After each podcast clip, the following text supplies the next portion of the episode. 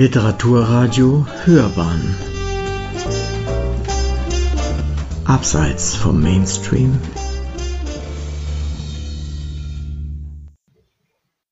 Mein Name ist Steven Lundström und ich berichte heute vom White Raven Festival, das in der Internationalen Jugendbibliothek in Blutenburg stattfindet.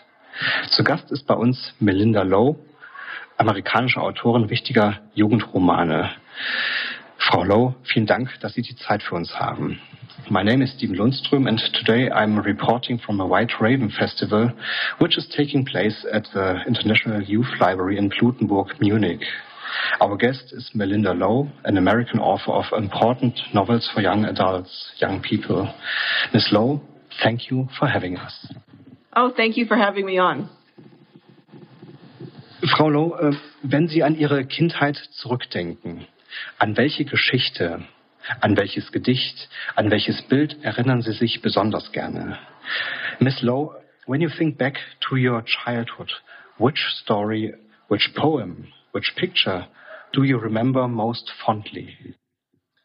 Well, one of my favorite writers when I was a child was Madeleine L'Engle. She wrote A Wrinkle in Time. Uh-huh. You may be familiar with that book. My favorite book of hers was A Ring of Endless Light, uh-huh. which was about a girl named Vicky and her life. She wanted to be a writer, so I identified very strongly with Vicky, and I absolutely loved all of uh, Madeleine L'Engle's books about her. Um, Erzählen Sie uns bitte von Ihrem ersten Text, den Sie für Kinder oder für Jugendliche geschrieben haben. Worum ging es und warum haben Sie ihn geschrieben? Please tell us about the first text you wrote for young adults or children and what was the text about and why did you write it? My first novel was called Ash. It is a lesbian retelling of Cinderella, mm-hmm. and I wrote it because it was my attempt to write a novel. I had always wanted to write a novel and I didn't know what to do. So I thought I would, um, retell a fairy tale because I thought, oh, then I know what happens. but I was wrong on many levels. Um, it, uh, I also wrote a, a retelling of Cinderella because one of my favorite novelists was Robin McKinley, and she wrote many fairy tale retellings, but she never retold Cinderella. So I chose to retell a story that I really loved. Um, I wrote the book that I wanted to read. And uh, that's what I did with Ash. So that came out way back in 2009. And it actually was published in Germany as well in 2010. And um, it was a wonderful experience, but it was difficult experience because it was my first novel. So I discovered that I really didn't know what I was doing. Mm-hmm. Um, and since then, I've learned a lot, I think. And why uh, was it Cinderella? Uh, there are a lot of um, Grimm's um, fairy tales. Why that? Why this particular story? Well, really, because it was my favorite fairy tale when I was a kid. I even loved the Disney version. I used to watch it all the time. So, you know, I just loved that story. Mm-hmm. And uh, that's why I chose to retell it. In diesem Jahr stellen Sie Ihr Buch Last Night at the Telegraph Club vor.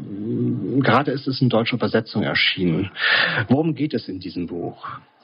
This year you are presenting your book Last Night at the Telegraph Club and it has just been published in German translation. What is the book about? So this is a book about a Chinese American girl named Lily. It is set in San Francisco in the 1950s. It is the dawn of the space race. Lily is really interested in rocket science. Her aunt Judy works at the Jet Propulsion Lab. Um, doing math for them. She really wants to be like her aunt.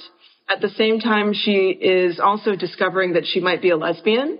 So she and her friend Kath start going to the Telegraph Club, which is a lesbian bar in San Francisco, very near to where Lily lives. And this is a book about many things. It is set in the time of McCarthyism in the 1950s. Um, it's about Lily discovering her identity as a lesbian and as a Chinese American, but I mostly think of it as a love story, and I think that's why it has connected with so many people. Sie haben ja schon viele Romane veröffentlicht. Ähm, was für Geschichten haben Sie darin erzählt? Ähm, Sie haben auch schon ein paar genannt. You have already published several novels. Ähm, what kind of stories have you told in them, apart from the ones you have already mentioned? So I've written all different kinds of books. Um, I've written two fantasy novels. So Ash and then Huntress mm-hmm. uh, is also a fantasy novel. And I have written two science fiction thrillers. And I wrote one psychological thriller, so like a murder mystery kind of book. Mm-hmm. And uh, my most recent book is a contemporary young adult novel. Well, it's set in 2013, so. I don't think that's historical yet. it's a, a, coming of age novel. Um, and so Telegraph Club is my only historical novel so far. Some more are to follow. Uh, I hope so. um, Wenn es um Kinder- und Jugendliteratur geht, finde ich eine Frage immer besonders spannend und wichtig. Was kann man Kindern und Jugendlichen erzählen und was nicht? Gibt es Themen, gibt es Probleme, die man nicht ansprechen sollte? When it comes to children's and youth literature, I find one question particularly exciting and important. What can you tell children and young people and what not? Um, are there topics, uh, are there problems that cannot be addressed? Or is it just um, a matter of finding the right words and maybe also the right time? Well, I write for older teens and for adults, so I don't think that this is a question that I actually address mm. in my work. I write whatever I want. Mm. I write for myself. I know that um, in I think schools and librarians, teachers and librarians are very concerned about the educational content of books that they give to their readers. And that's right. That's what they should be concerned with. Mm-hmm. I think that me as the writer, I should be concerned with the story I want to tell and the way I want to tell it has to be the way I want to tell it. I cannot let myself be restricted by any kind of thinking about whether the story is appropriate. The story has to come from me and I have to be guided by that. Vor ein paar Wochen hatte ich die Gelegenheit, äh, Frau Laurie Anderson zu interviewen. Sie ist die Autorin von Cry and Speak, Sprich und ähm, Schrei. Es handelt sich um äh, sehr beeindruckende Bücher über das Thema sexueller Missbrauch und äh, sexualisierte Gewalt, insbesondere gegen Frauen. Was mich beeindruckt und zugleich schockiert hat, war aber Folgendes. Laurie berichtete mir davon, dass ihre Bücher heute aus den Schulen, Colleges und Highschools äh, in den Vereinigten Staaten verbannt werden. Ein Grund dafür sei, dass Sexualität im Allgemeinen und vor allem sexualisierte Gewalt in jeder Form in den USA tabuisiert wären. A few weeks ago, I had the opportunity to interview Laurie Anderson. She is the author of Cry and Speak. These are very important books uh, on the subject of sexual abuse and sexualized violence, um, especially against women. Uh, what impressed and shocked me at the same time was the following uh, Laurie told me um, about the situation in the United States. Uh, that is, her books are being banished from schools, high schools, and um, libraries in general. Um, I was shocked by this, and one reason for this, she told me, um, is that uh, sexuality in general, but um, and especially sexualized violence in any form, are taboo in the United States. Um, but it's not just that. Um, in Germany, we say Kulturkampf, you know, um, a conflict between um, different point of views of, uh, on the world, what is um, tolerable and what is not tolerable. What do you think about, and can you tell us about the situation in uh, the United States nowadays? Um, currently, there is a, a, widespread movement on the right, the conservative right, mm-hmm. to restrict and remove books about LGBTQ characters mm-hmm. and um, race mm-hmm. from school libraries and classrooms. This is a well organized movement that is funded with a lot of big money by conservative uh, groups. Mm-hmm. And, you know, my books have also been banned in dozens of school districts in the U.S. It's a really um, terrible situation. It is especially hard for young transgender teens who are clearly being pushed to be made uncomfortable in school and to hide who they are.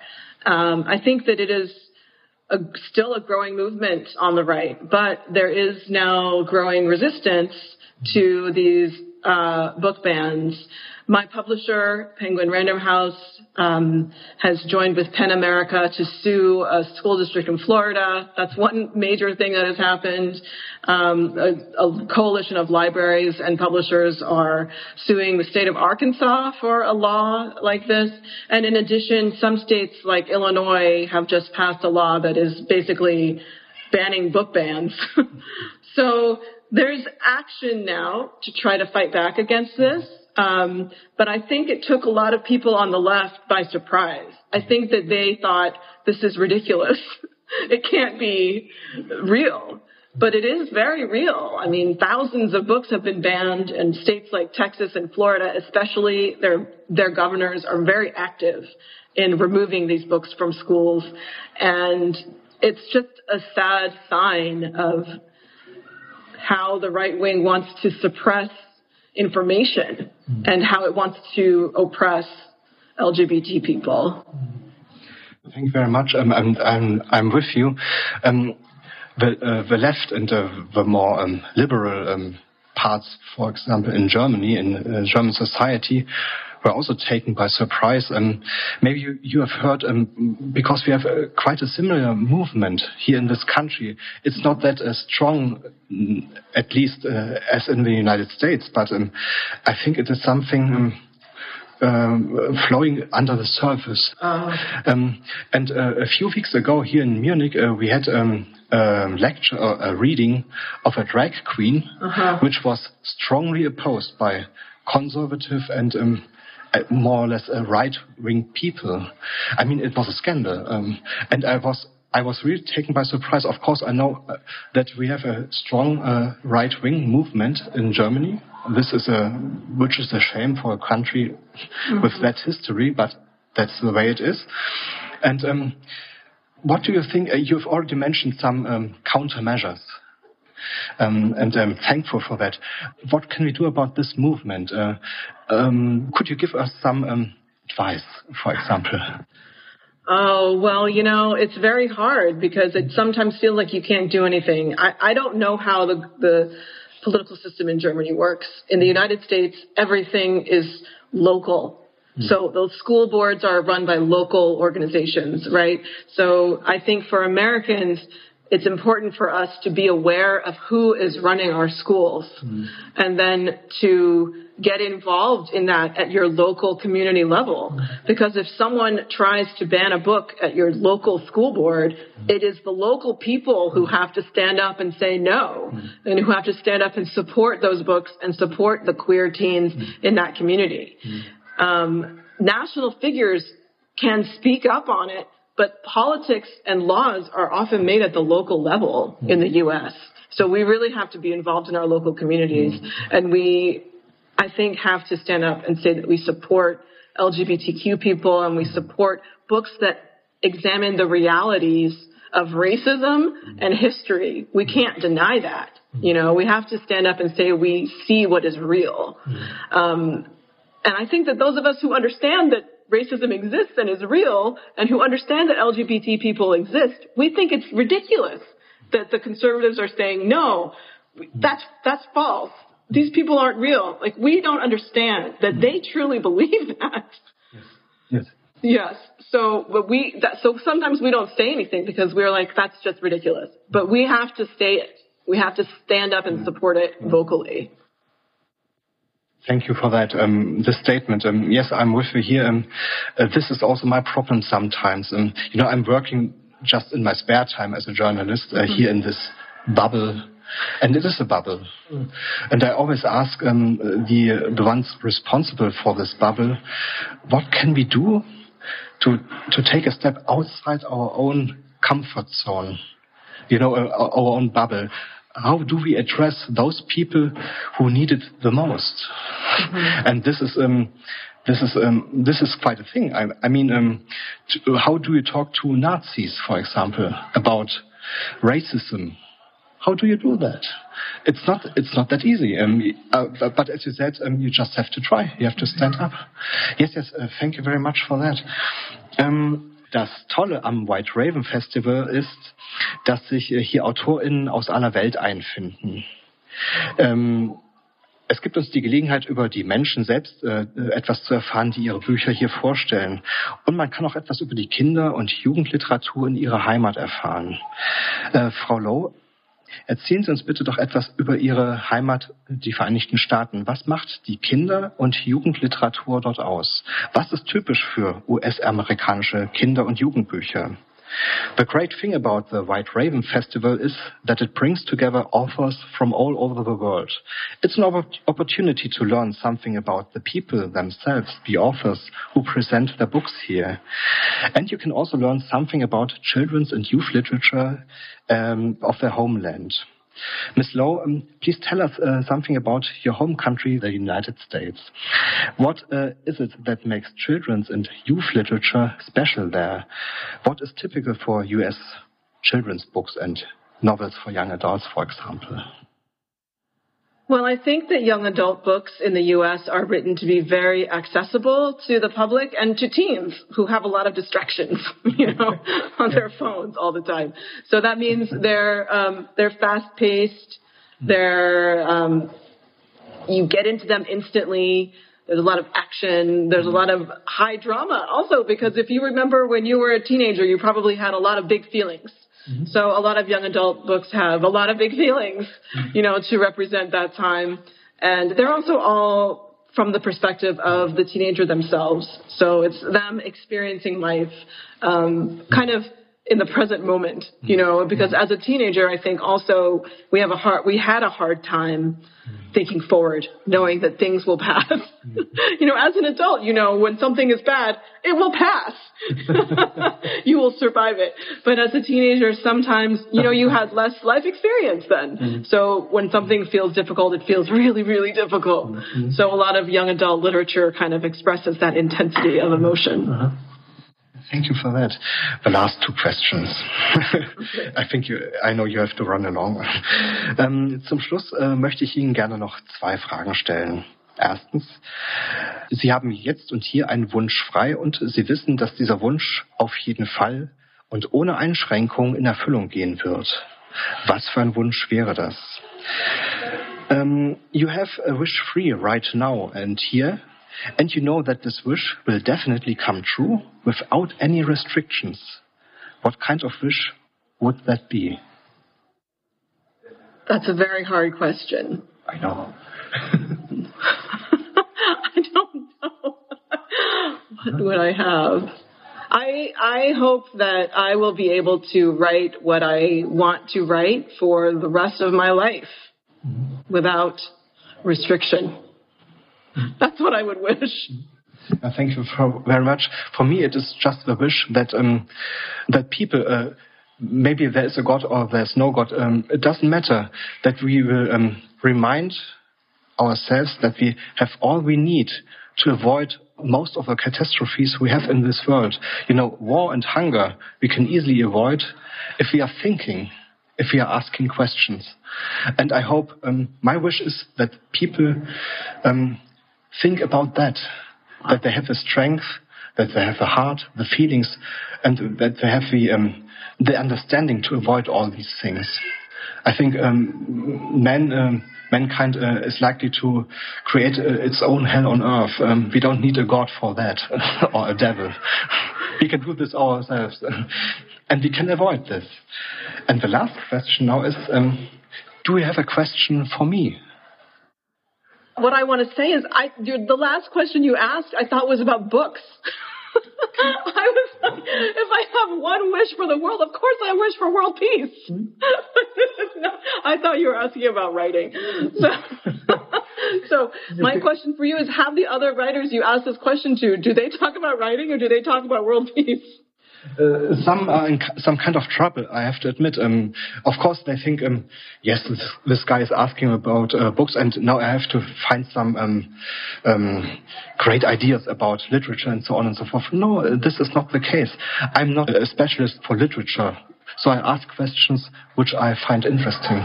Okay. And um, you uh, answered this question in two ways, so um, I've uh, won two times. Thank you very much. Thank you.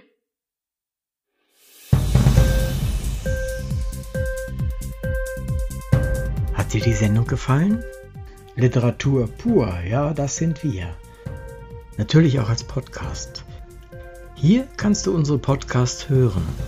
Anchor, Spotify, Apple Podcast, iTunes, Google Podcasts, radio.de und viele andere mehr.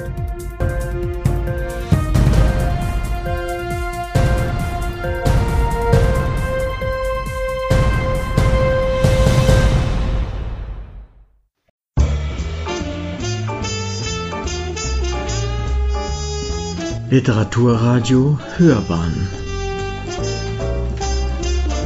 Abseits vom Mainstream.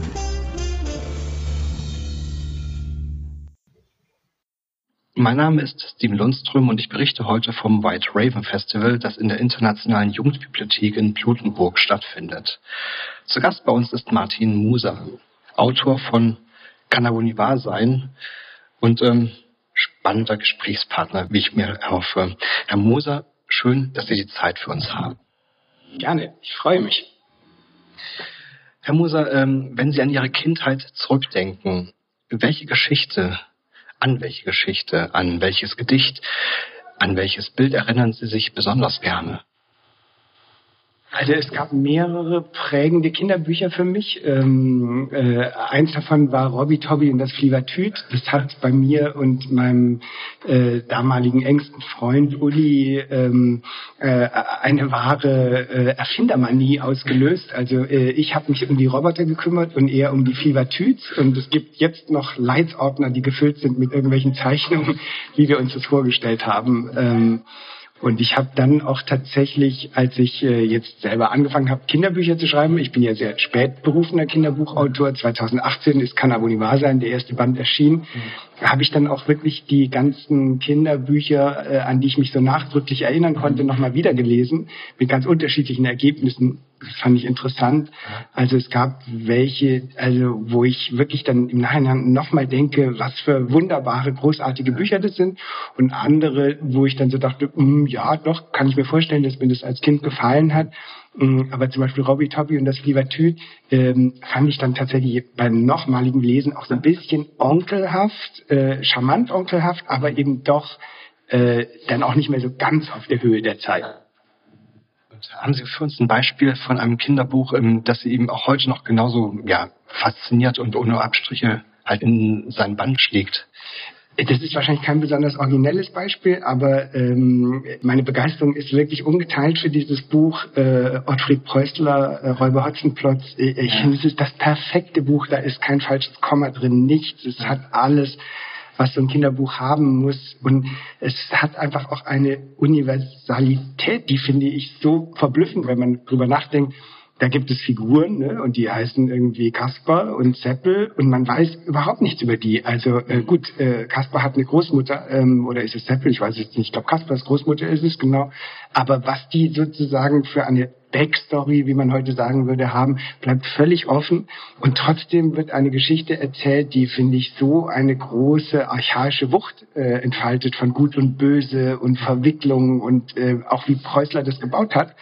Ähm, finde ich, ist echt einfach bravurös, ja. Ja, ja finde ich spannend. Also bei mir ist es ähm, interessanterweise ähm, das Buch von Selma Lagerlöf, äh, die wunderbare Reise von Nils Holger schon mit den Wildgänsen. Ja. Das war halt, ähm, ist quasi das Buch meiner Kindheit schlechthin. Ja.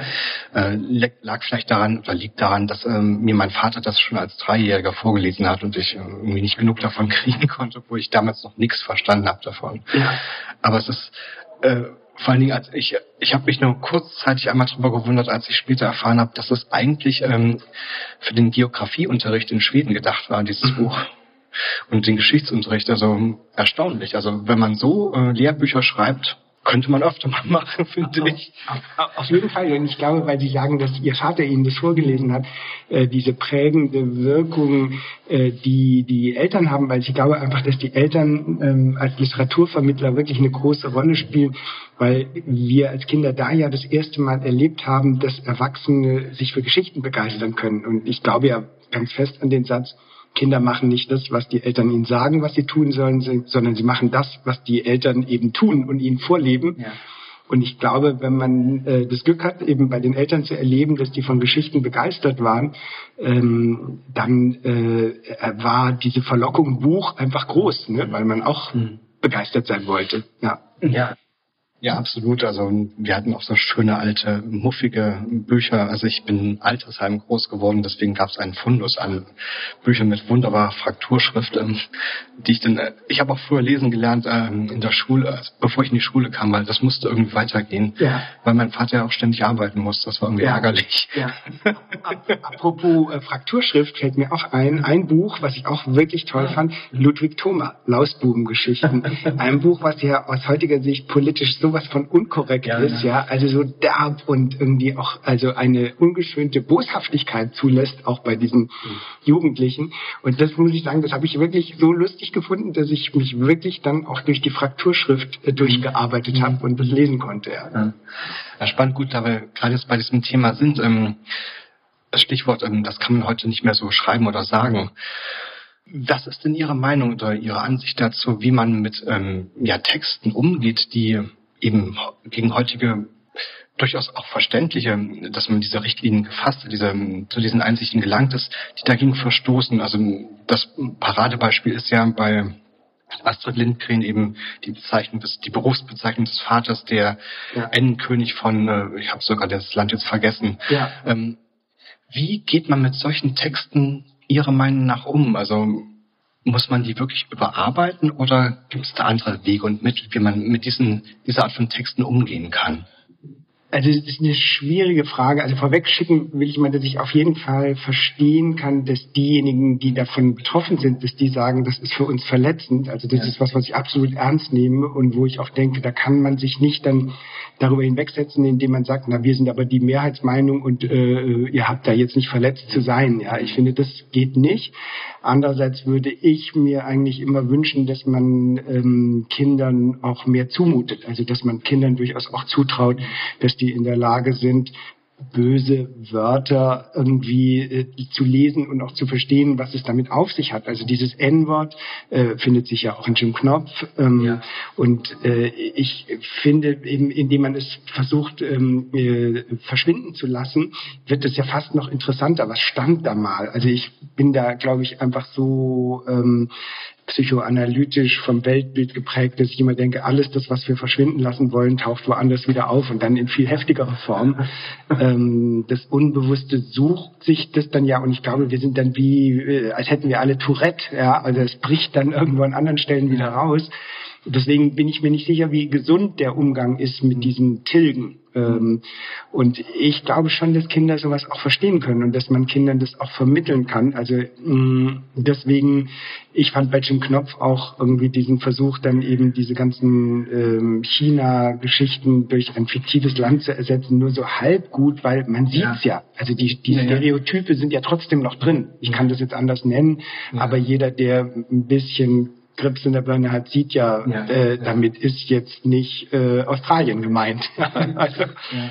Deswegen, äh, ich, also es ist eine schwierige Diskussion und ich kann jetzt gar nicht so sagen, so das hier sind die, die haben Unrecht und die haben absolut Recht. Ähm, ich bin ja selber mit meinen Büchern auch immer mal wieder angeeckt, weil so viele Schimpfwörter drin sind. Ähm, und ich weiß, also da schließt sich so ein bisschen der Kreis, dass ich als Kind Schimpfwörter ja genau deswegen so faszinierend fand, weil sie verboten waren. Ja.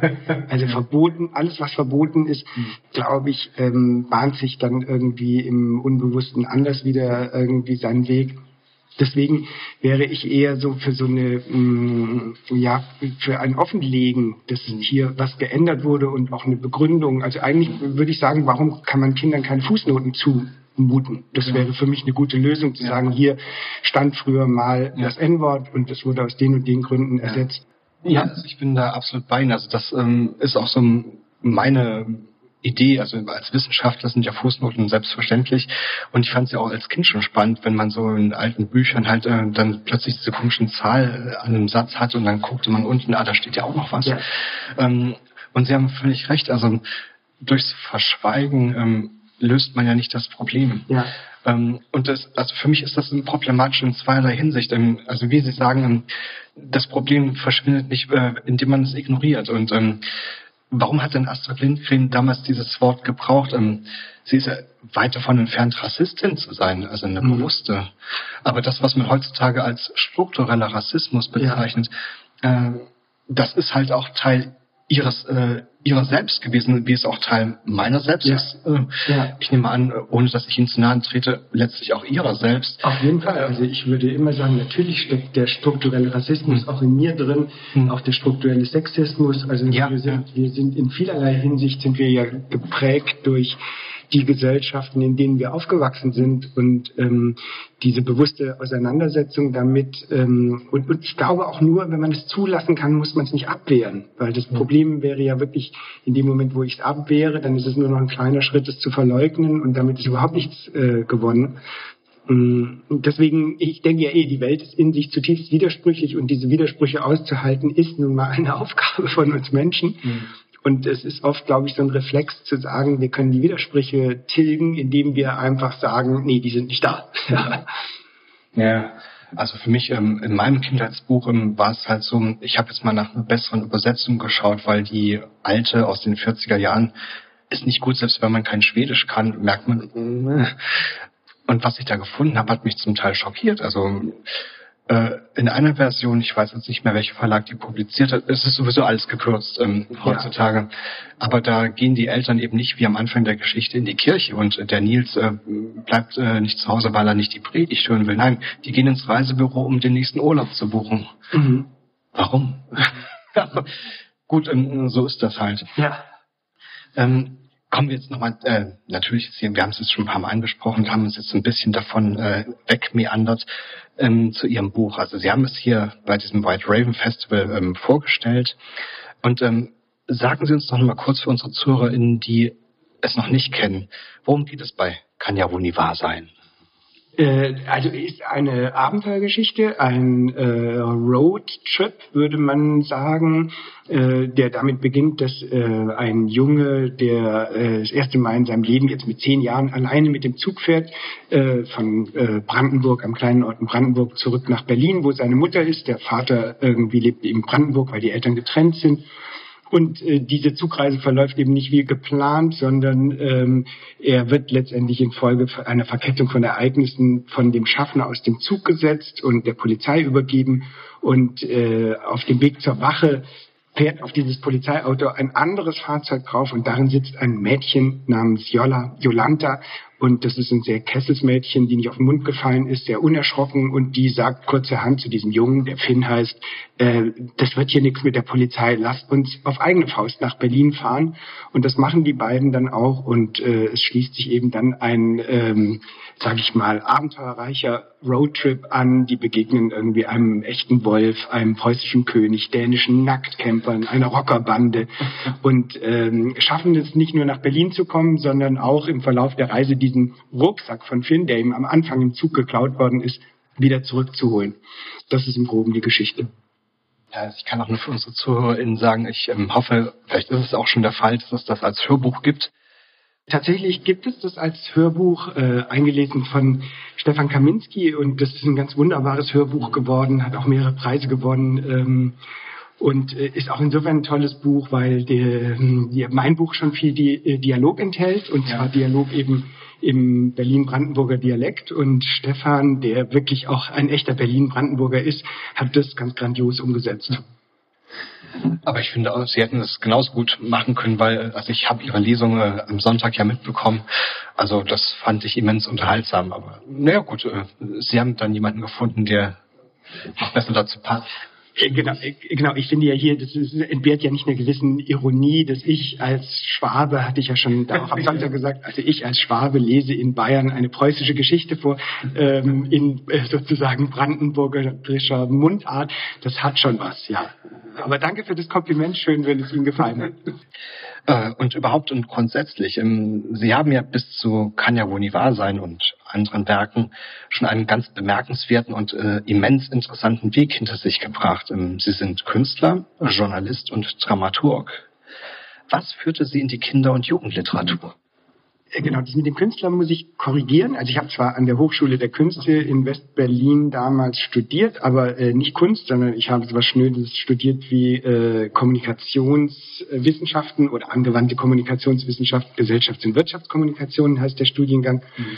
嗯 ich habe damals als Journalist gearbeitet, bin dann wirklich Dramaturg geworden, habe viele Drehbücher geschrieben. Also mein ähm, Werdegang ist äh, reich an Umwegen. Was sich aber durchzieht, ist tatsächlich so ähm, Bilder und Texte als ähm, Medien, die ich gerne genutzt habe, immer und die mich fasziniert haben. Und äh, das Kinderbuch, äh, also hat zum einen sicher damit zu tun, dass ich selber zwei Töchter habe und die in, in der äh, Zeit, wo ich mit Kanabonivasan angefangen habe, 2012 war das, da waren die gerade noch so im Alter, wo es tatsächlich ein Buch für sie hätte sein können, hat dann nicht geklappt, weil ich viel zu langsam beziehungsweise die viel zu schnell gewachsen sind. Ähm, äh, das Kinderbuch hat für mich einfach auch so ein bisschen die Möglichkeit geboten, vielleicht diesem Erwachsenenbuch auszuweichen, vor dem ich so ein bisschen Angst habe immer.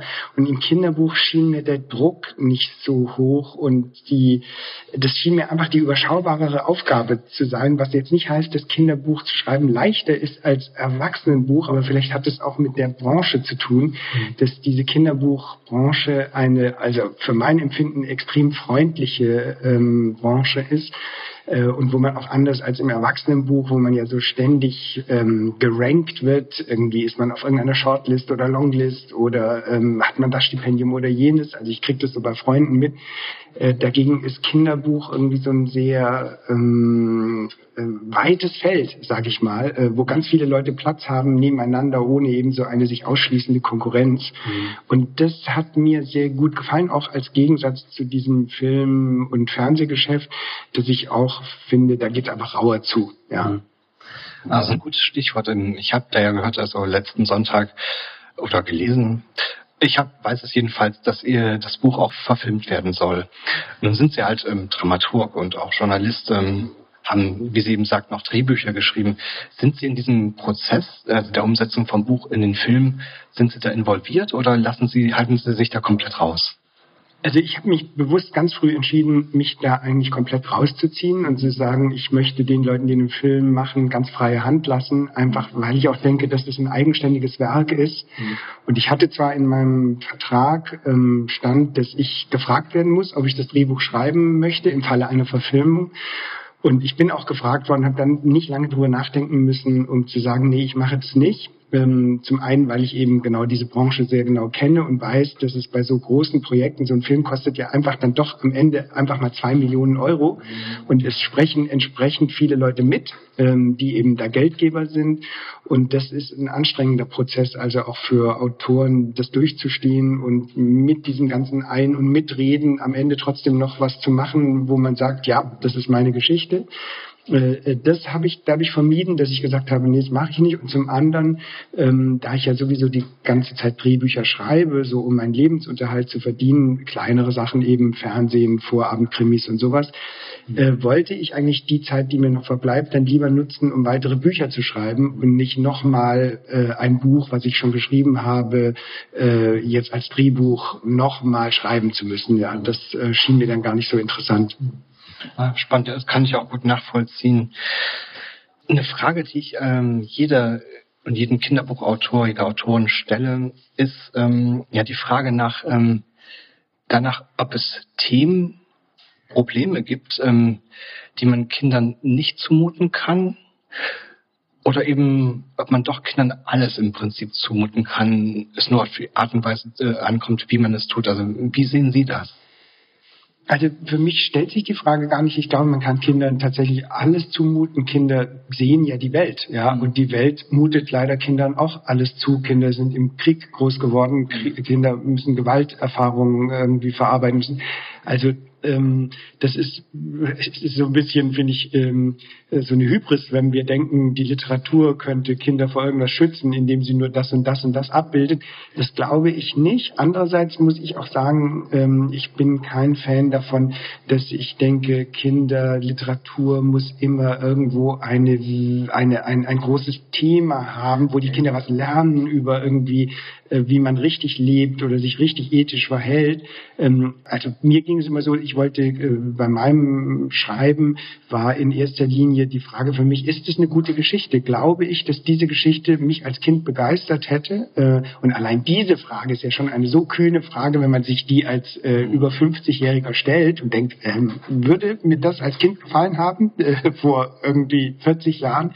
Hm, das ist schwierig. Aber ich finde auch hier ist das Schöne, es gibt so viele gute Autoren, Autorinnen, alle haben unterschiedliche Ansätze. Ähm, und dieser Reichtum an Literatur, den wir haben, ähm, der ermöglicht es ja auch, dass irgendwie im Idealfall jedes Kind da draußen in der Welt die Bücher finden kann, die äh, es selber gerne lesen möchte und wo die Themen drin sind, die dieses Kind interessieren. Ja. Mhm.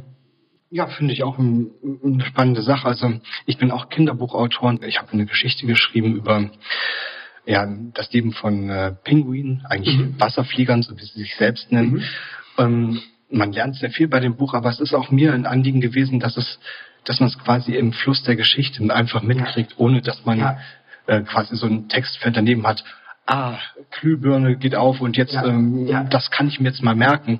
Ähm, aber ich habe mich eben auch am Anfang gefragt, ähm, also da geht es auch um darum, was Plastikmüll in den Meeren anrichten kann. Also so Wale mit vollen Bäuchen. Ja. Und ich dachte mir, kann ich das machen? Kann ich Kids das zumuten? Ja. Laufen die mir schreiend weg? Ja. Ich habe die Erfahrung gemacht, nein, das tun sie nicht. Nee. Die fragen sogar, na, erst wissen sie meistens sehr, sehr gut Bescheid. Ja. Und die fragen dann auch nach, ja, warum ist das denn so? Ja. Und ähm, äh, insofern ähm, bin ich da auch ganz bei Ihnen. Äh, es gibt eigentlich nichts, was man nicht mit Ihnen besprechen ja. kann. Es sind ja. halt äh, vielleicht die richtigen Worte, die man finden muss, gegebenenfalls. Und äh, vielleicht auch mal den richtigen Zeitpunkt. Ja. Das ist natürlich von Kind zu Kind komplett unterschiedlich. Ja. Da gibt es kein Patentrezept. Ja. Aber ja, ähm, und wie Sie auch sagten, ähm, ich meine, die Kinder leben in einer Welt, die ist nicht perfekt. Ja. Also wie sollen das dann die Geschichten sein? Ja. Also vom Inhalt her. Ja. Also da bin ich voll und ganz bei Ihnen. Wenn ich jetzt mal so zum langsam mit ihm zum, zu den Abschluss hin meandern kann, ähm, äh, ich stelle gerne ähm, zum Abschluss eines Interviews ähm, noch zwei Fragen. Und zwar die erste wäre, Sie haben hier und jetzt einen Wunsch frei, der auf jeden Fall und wirklich ohne Abstriche in Erfüllung gehen wird. Was für ein Wunsch wäre das? Oh, das ist aber eine schwere, schwere Frage. Ich würde jetzt so tricksen und würde sagen, ich wünsche mir, dass irgendwie alle meine weiteren Wünsche, die mir noch einfallen würden, auch in Erfüllung gehen. Aber das ist natürlich nicht erlaubt. Aber dieser eine Wunsch, da sind ja schon ganz viele Leute drüber äh, verzweifelt. Na, ich würde natürlich sagen, also der eine Wunsch, Weltfrieden. Mhm. Ähm, so banal, nein, es ist überhaupt nicht banal, ähm, nur wir hatten es nie. Ich glaube, äh, das ist ja dieses ähm, der Irrsinn. Äh, gut, wir haben jetzt nochmal verschärfte, durch die Globalisierung verschärfte mhm. Probleme, dass wir wirklich das erste Mal in der Lage sind, äh, die ganze Welt ähm, äh, untergehen zu lassen. Beziehungsweise nicht das erste Mal, durch die Atombomben hätten wir das ja auch schon hingekriegt. Mhm. Mm, aber ähm, man darf darüber ja auch nicht vergessen, die Welt war vorher ja auch nie eine friedliche. Also in bestimmten Regionen der Welt war auch schon Weltuntergang. Ja, die wechselten eben nur. Und deswegen doch ja, Weltfrieden, Weltfrieden. Das ist ein schöner Wunsch. Also wenn ich mir selbst die Frage stelle, komme ich eigentlich immer zu einer Antwort. Und zwar, ich wünsche mir, dass, ähm, egal ob man nun an ein höheres Wesen glaubt oder nicht, ähm, dass man sich auf das, was man als Mensch mitbekommen hat, nämlich den Verstand und das Herz, dass wir das wieder einsetzen. Denn dann würden so ziemlich alle menschengemachten Katastrophen sich erübrigen. Täten wir das wirklich. Klar, es gibt Dinge wie Krankheiten, die kann man nur zum Teil ähm, vermeiden, aber ja. es muss niemand durch Krieg oder Hunger sterben. Ja. Das ist einfach überflüssig. Ja. Und mein Wunsch wäre, dass wir Menschen uns darauf besinnen, äh, was uns eigentlich alles möglich ist, um das zu verhindern. Äh, die letzte Frage, die ich habe, haben Sie eine Frage an mich? Ich hätte jetzt, glaube ich, ganz viele Fragen an Sie. Also was ich interessant finde, die inwieweit die Archäologie Sie jetzt auch zum Beispiel beim Schreiben äh, beeinflusst. Also ähm, weil ich finde ja, das ist ja das Tolle, dass Leute, die schreiben, auch immer ihre ganze Lebenswelt und ihre ganze Erfahrung und so in die Texte tragen können. Also das wäre meine Frage an Sie. Also für mich ähm, ist eine, das ist auch eine schöne Frage, weil jetzt ähm, muss ich auch mal spontan sein, weil Archäologie ist ja oft dann dieser Tutanchamun-Moment äh, und so Zeugs. Ähm, wenn ich mich frage, warum habe ich das gemacht? Ähm, ich wollte einfach mehr über mich selbst letzten Endes erfahren. Ähm, wenn man ins Museum geht, also ich habe viel in Berlin auf der Museumsinsel gearbeitet, das war quasi mein Museum, das Ishtar-Tor und die Prozessionsstraße von ja. Babylon. Da habe ich tatsächlich auch dran geforscht und äh, ich habe mich gefragt, ja, was macht uns Menschen eigentlich so aus? Äh, wie war das denn vor vielen tausend Jahren? Äh, und die Frage, ich habe keine wirkliche Antwort drauf gefunden, ja. außer die, dass letzten Endes, wenn man all das abstreicht, was uns jetzt also an Technik und äh, Kleidung und medizinischem Fortschritt von den Menschen vor ein paar tausend Jahren trennt, gibt es nicht wirklich einen Unterschied. Mhm. Ich glaube, wir sind immer noch dieselben wie vor vielen tausend Jahren auch. Das ist das eine. Aber wie es jetzt mein Schreiben beeinflusst hat, hm. der Spaß an Geschichten, der kommt daher, weil ähm, ich weiß einmal, ähm, dass Menschen Geschichten brauchen. Es ist, ähm, es heißt immer diese Orchideenfächer, ja, ist ja eigentlich auch so eine Art ähm, geistiges Spiel. Mhm. Brauchen wir das wirklich? Mhm. Ja, brauchen wir. Mhm. Die äh, Menschen mochten vor tausenden von Jahren Geschichten, sie mögen sie auch heute noch. Und mhm. wenn man da vom Ishtar-Tor sowas erzählt, die habe ich alle gekriegt am Ende. Mhm. Aber vor allen Dingen, zugleich war mir als Archäologe auch immer klar, du findest auf viele Fragen eben nicht wirklich Antworten. Und warum? Weil die Menschen von damals nicht mehr da sind. Also ja. bestimmte Dinge, die kriegst du nicht durchs Ausgraben. Ja. Und deswegen erzähle ich Geschichten, um das auszugleichen. Ja. ja. Das Ausgraben, finde ich, ist ja manchmal, dass wenn man sozusagen Texte verfasst, das, das kommt mir ja manchmal auch so vor, man gräbt eigentlich äh, was aus oder man gräbt nach was, von dem man glaubt, dass man es finden wird oder dass es da sein muss. Und dann oft äh, erschließt sich das so über Schichten, so äh, genau, dass man sich durch Schichten durchgräbt, ja, bis ja. man dann am Ende da ist, wo man sagt, das ist jetzt die Geschichte. Ich wusste es am Anfang selber gar nicht ganz genau, ja.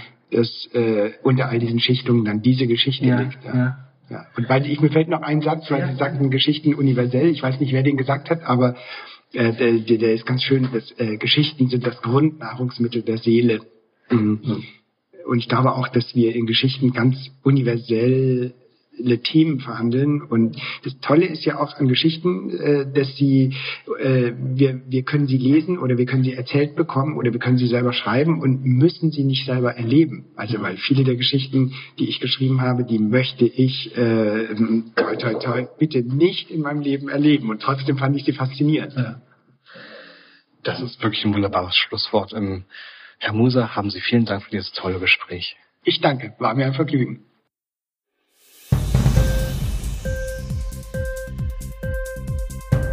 Dir die Sendung gefallen? Literatur pur, ja, das sind wir. Natürlich auch als Podcast. Hier kannst du unsere Podcasts hören.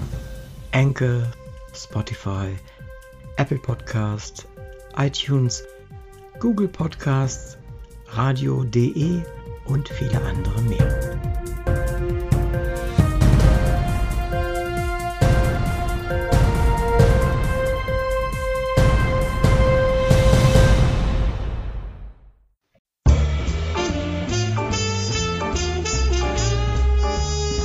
Literaturradio Hörbahn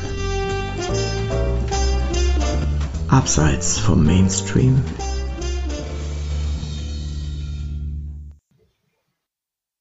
Mein Name ist Steven Lundström und ich berichte heute vom White Raven Festival, das in der Internationalen Jugendbibliothek in Blutenburg stattfindet. Zu Gast ist bei uns Björn Röhrvik, norwegischer Kinderbuchautor. Herr Röhrvik Danke, dass Sie die Zeit für uns haben. My name is Steven Lundström and I'm, today I'm reporting from the White Raven Festival, which is taking place at the International Youth Library in Blutenburg, Munich. Our guest is Björn Rørvik, an um, Norwegian author of important novels for young people and uh, for children. Um, Mr. Rørvik, thank you for having us. Yeah, thank you for being here. Mm -hmm. Um, if you think back um, to your childhood, which story, which poem, which picture you remember most fondly? Uh, I was very fond of uh, Astrid Lindgren's Emil, which he is called in, in Norwegian, I think Michel or Michel or so in uh, in German in, it's called in Deutsch it's called Michel. Michel, yeah. Die Michel-Geschichte. Yeah. Uh -huh. I like them very much. My mother used to read them for me. Uh -huh. And I also have a memory about my grandmother reading Mm for me. Mm. Uh, also, the alte norwegische Märchen. Yeah, mm. especially two of them I, re I remember. But I also recall Mm. her, her voice, Yeah. and uh, yeah, the kitchen where we used to sit. Oh, Mm. it's a bit like uh, in my youth too. Um, my father used to read uh, to me uh, the story of Selma Lagerlöf, Nils Holgerssons Underbara Resa genom Sverige. Mm. And this is the book of my childhood, and uh, she still is my hero because it's beautifully written. Thank you. Yeah, you you also often remember the situation where you were used to be Yes, yeah. to hear it. Also the room, the smells. Yes, yes. Yeah. And the Mm. deep husky voice of my father. Yeah, absolutely. So it's a kind of it uh, beautiful. And although I didn't know that, um, it was clear that I would like to write stories for children myself, which I do eventually now. mhm. Al- Almost uh, 45 years later, but I, I got to it. Uh, Please um, tell us about the first text you've written for children. What was it about? It was about uh, Fuchs und Ferkel, my two characters from the start. I had another job then. I worked for making films, like in information films and commercial films for the oil industry and and business like that. But I, mm, I very much wanted to do something for children, so I started to write some stories just for fun. I thought no one was to tell me what they were about. They were only for joy. So I sent them to the publisher, and everybody said no, no, thank you. But at last, I, I met one editor who loved them. So that was kind of the start. So you have to be. I think you have to have some staying power to until you meet the right person. Mm. Um, yes, I'm waiting for that, I have to admit, but I'm working on it too. ähm, Sie, äh, in diesem Jahr stellen Sie hier in Blutenburg Ihr Buch Zwei Ritter vor. Worum geht es in diesem Buch? Um, this year you are presenting your book Two Knights. What is the book about? There are two small knights, main characters, and also uh, a princess and a dragon. But it's, uh, I will say, it's about modern role models, also for for men or for for, for boys then, because uh, I think. Uh, the old role models for the the macho man, it's it's past. I think you have to have to stretch it a little to be a, a modern modern man. So these knights, they are not the typical old-fashioned knights. Yeah. They are a bit scared of the dragon and they don't like fighting, but they have to save the princess mm-hmm. from the dragon by order from the king mm-hmm. because he, yeah, he cares so much for her. But it, it turns out the princess doesn't have to be saved because she's she's there by her own will, so to say. So and in the end, the, the the knights they are heroes because they do not kill the dragon. Yeah, I think you're absolutely right in um, uh, writing a book about uh, role models and a new understanding of especially the male roles. We just talked about the big table um, of Vladimir Putin, uh, uh, miles away, sitting uh, somewhere uh, beyond the horizon. And here, for example, Chancellor Olaf Scholz, uh, mm. very far away from things. yeah. So I, th I think uh, it's about time um, men change their view of of the to the world and their own understanding of what we have to do in this. Absolutely, absolutely. Yes. Yeah, fighting might not always be the solution. Um, and the and for males, uh, I think the role mm. is much more narrow than for for women. Mm. Women are allowed to yeah yeah to unfold more. Yeah. Um, Sie haben schon sehr viele Kinderbücher veröffentlicht. Ähm, was für Geschichten haben Sie darin erzählt? You've already published many children's books. What kind of stories you've told in them? I mostly write for younger children mm-hmm. with illustrations as well. I do not paint them myself, but I I write the text, and I I love playing with with dialogue and the, you know the way kids play. The one thing catches another, and they end up somewhere um, planned, sort of. But it always ends well in my stories. I think that's an obligation nowadays, mm-hmm. at least for younger children, that we need some kind of hope. Um, I, m- many of my books are translated and also to countries where everyday life is not that easy. So I think mm. the a situation where you're reading for your child, mm. it could be a sort of a spare moment, free time, where you can, yeah, be someone else. And, and uh, this is a very good um, introduction to my next question, which is about, um, wenn es um Kinder- und Jugendliteratur geht, finde ich eine Frage besonders spannend und wichtig. Was kann man Kindern erzählen und was nicht? Gibt es Themen, gibt es Probleme, die man nicht ansprechen kann? When it comes to children's and youth literature, I find one question very particularly exciting and important. What uh, can you tell children and what can't you tell them?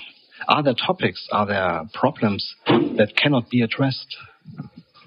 I think in Norwegian children's literature, the most most are allowed, but um, I love writing humorous stories to to bring out laughter and to bring out a smile. So that's I feel that's my mission.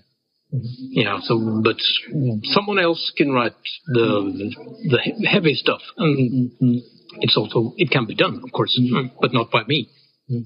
Um, yeah, I've made the experience that uh, I think you can talk um, about everything to children uh, it's just um, the thing is uh, just to find the right words mm. and maybe uh, the right time.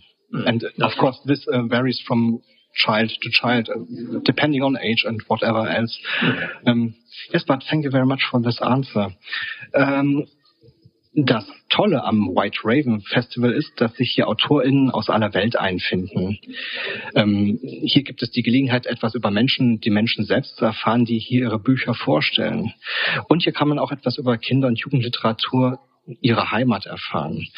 Herr Röhrig, Erzählen Sie uns doch bitte etwas äh, von Ihrem Heimatland Norwegen. Was macht die Kinder- und Jugendliteratur dort aus?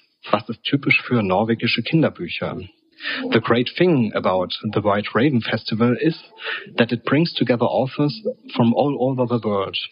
It's an opportunity to learn something about the people themselves who present their books here. And you can also learn something about the children's and youth literature of their homelands, their countries.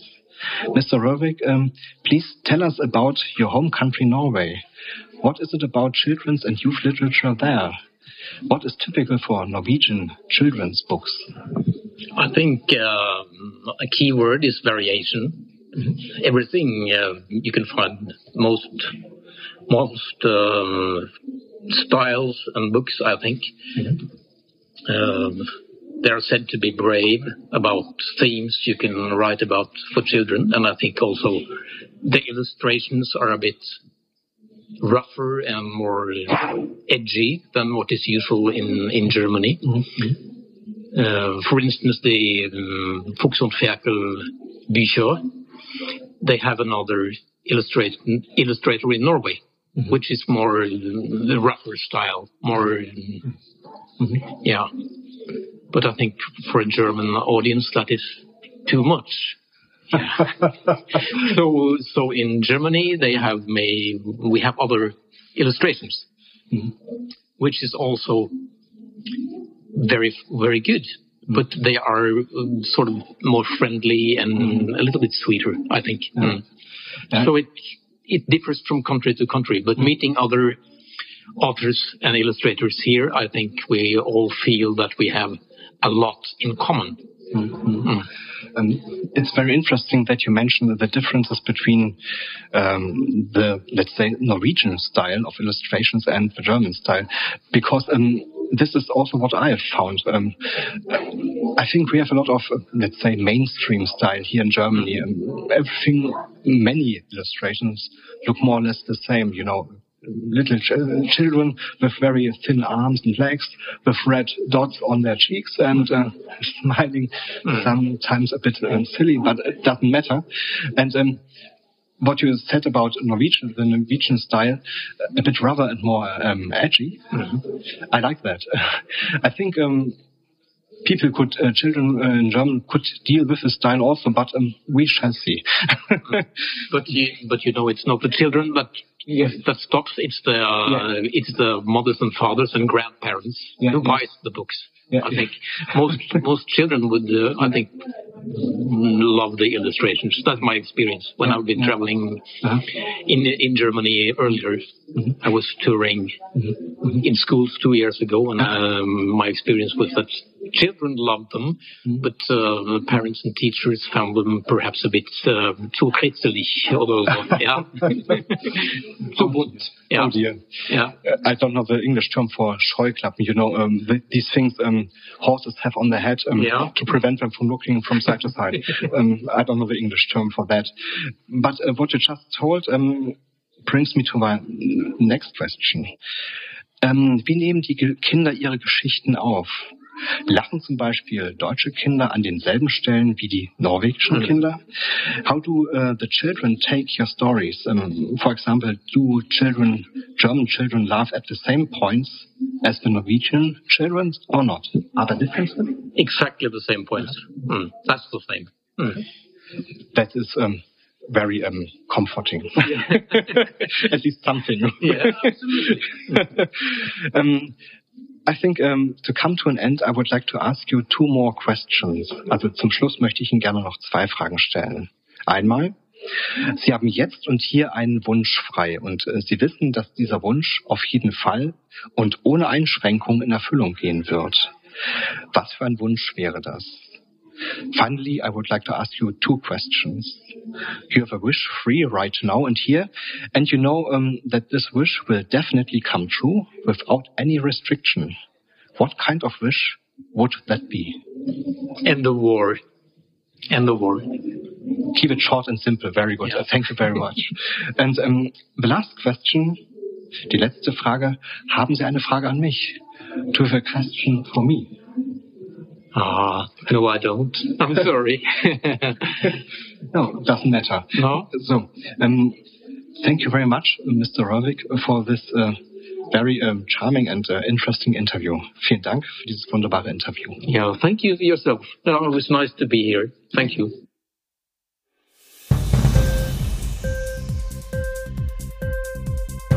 Hat dir die Sendung gefallen? Literatur pur, ja, das sind wir natürlich auch als Podcast. Hier kannst du unsere Podcasts hören. Anchor, Spotify, Apple Podcasts, iTunes, Google Podcasts, radio.de und viele andere mehr.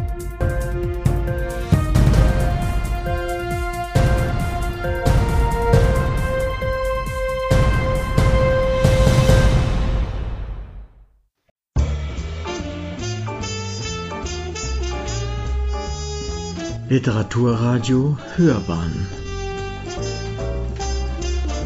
Abseits vom Mainstream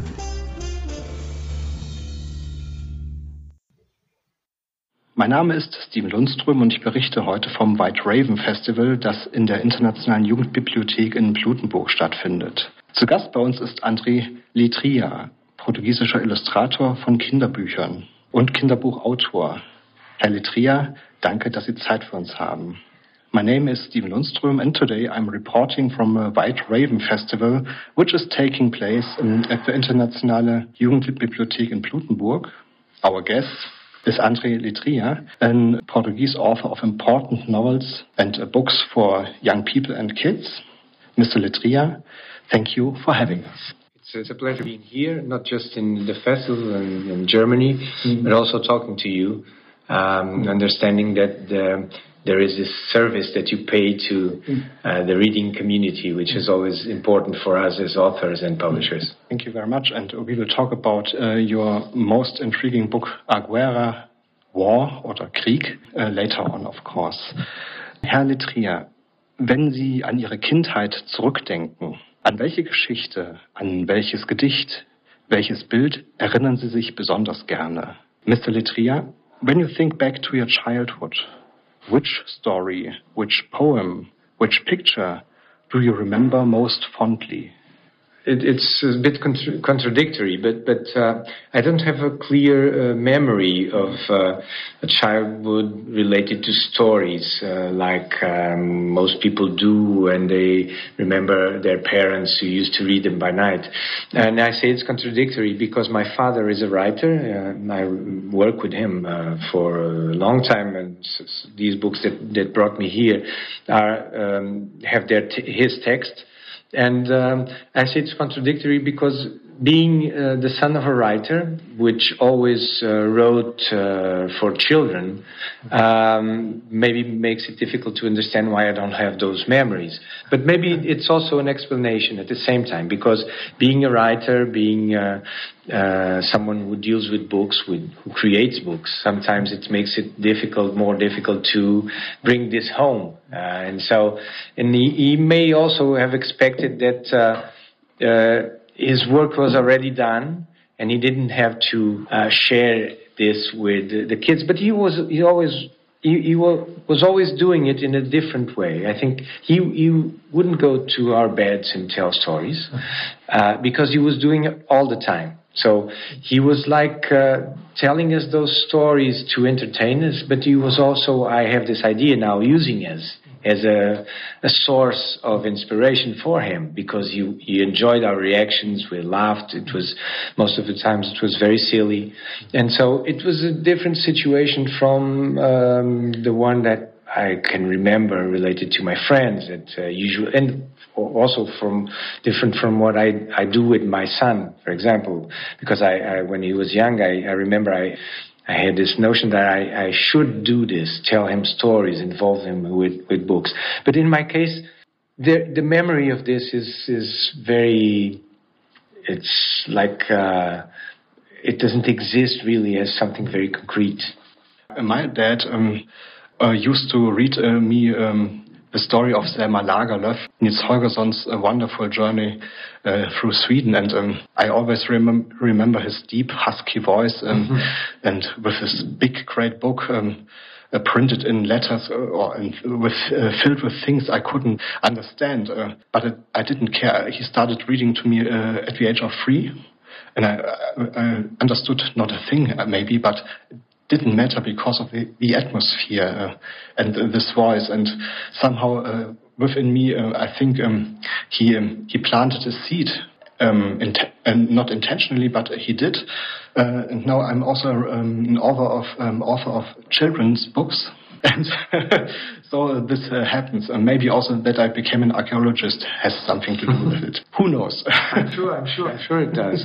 And I also, you also reminded me of something, which is I, I, think I've never thought really thought about this, but now in this conversation, I, am connecting some dots. There, there was something that my father. So, the, the, the ways our fathers do, our parents do these things, um, we don't understand exactly the importance they have in the moment. But then we we need uh, maybe sometimes a lot of time to understand how important it, it was, the things they did. And uh, there's one thing I, I, you reminded me, which was um, which was also very uncommon, of course, because not every kid has a, has a father who writes.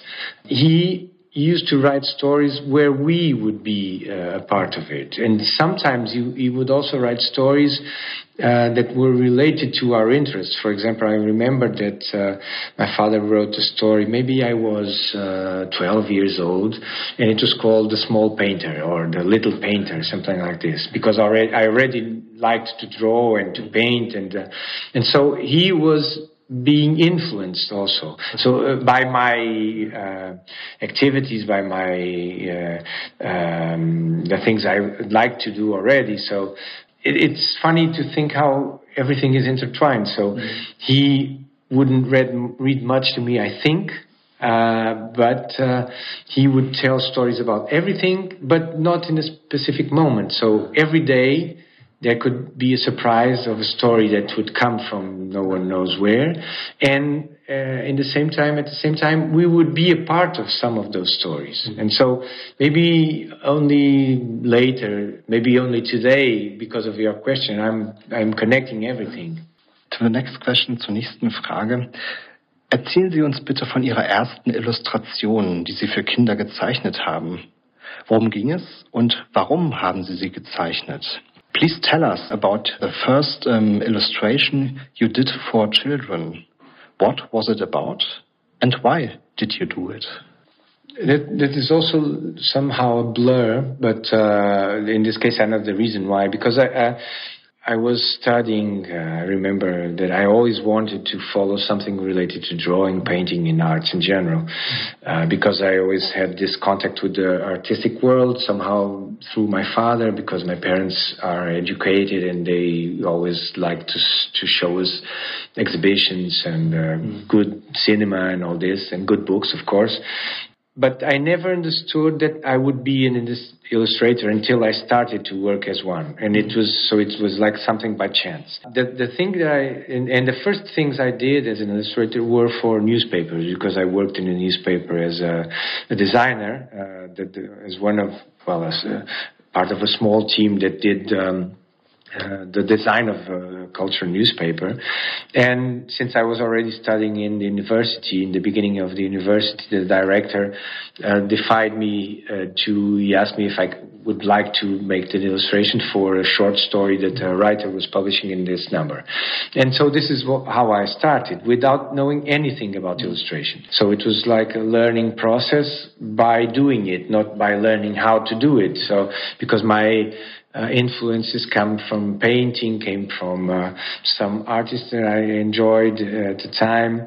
And so doing a specific work for a specific task, like illustrating a story, was something that I was not really prepared to do because also the Portuguese market of illustration was a bit poor because the, most of the things that we had came from uh, the outside, came from abroad.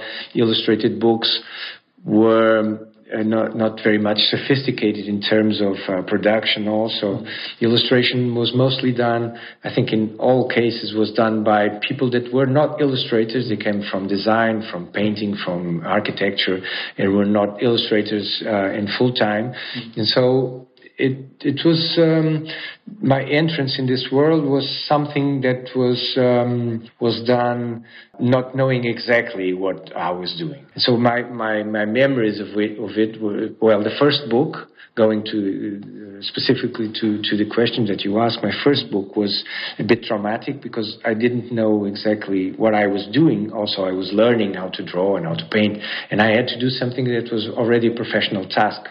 Uh, for a book with my father's text that won a literary prize, but it was not being published by a publisher, but by a city hall mm-hmm. that was awarding this this uh, prize for for the text, and so it was like a solution where everyone was trying to see how if it fitted. So I was being put to um, this proof I was being tested. And uh, so I don't remember it as something really mm, that I enjoyed. Mm. It was very hard to do. It was an historical thing also that was uh, being. It was this story that was uh, uh, situated in the period after the French invasions of Portugal, so the beginning of the 19th century, mm. and uh, so it was very very hard. So my my memory of it is not very good, and some somehow because of this I raised it a little bit. but thank uh, goodness that you kept on doing so because um, I'm most impressed by your illustrations because they are not um, the mainstream uh, style and uh, I love this. Maria Friedrich sagte einmal, dass Illustrationen mehr als nur Dekoration sein sollten, sondern eine Geschichte erzählen müssen. Herr Litria, was sind Illustrationen für Sie? Was macht eine Illustration Ihrer Meinung nach aus? Maria Friedrich once said that illustrations should be more than just decoration, but should tell a story. Mr. Letria, what are illustrations for you? What makes an illustration, in your opinion? Well, I agree totally with, with what you said. It's um, uh, and this is what always guided me through my work as an illustrator. This idea that uh, I should only be doing something to put next to the test to the text uh, as something that would be redundant, redundant, or would repeat only the things that are written.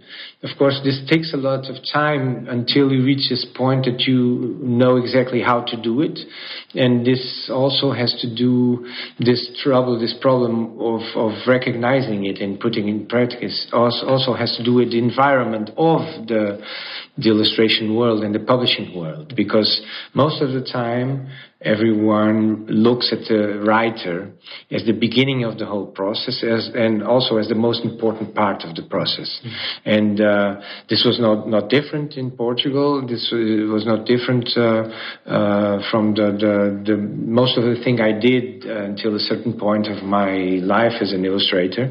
But I always knew that I, it should be much more than that. And so I, finally, and luckily, I got to this point where I see illustrators as authors, and this is something that I always um, and I never get tired of repeating because it's something I think most of all it's fair because it represents a creative pro- work that is, it should be done as a team, and also because the work of uh, work of illustration that's well done, that's effective, is that the work that uh, gives the reader the possibility to bring to the book something individual. What I mean with this is that um, picture books, so illustrated books, should always leave this empty space for the reader to fill.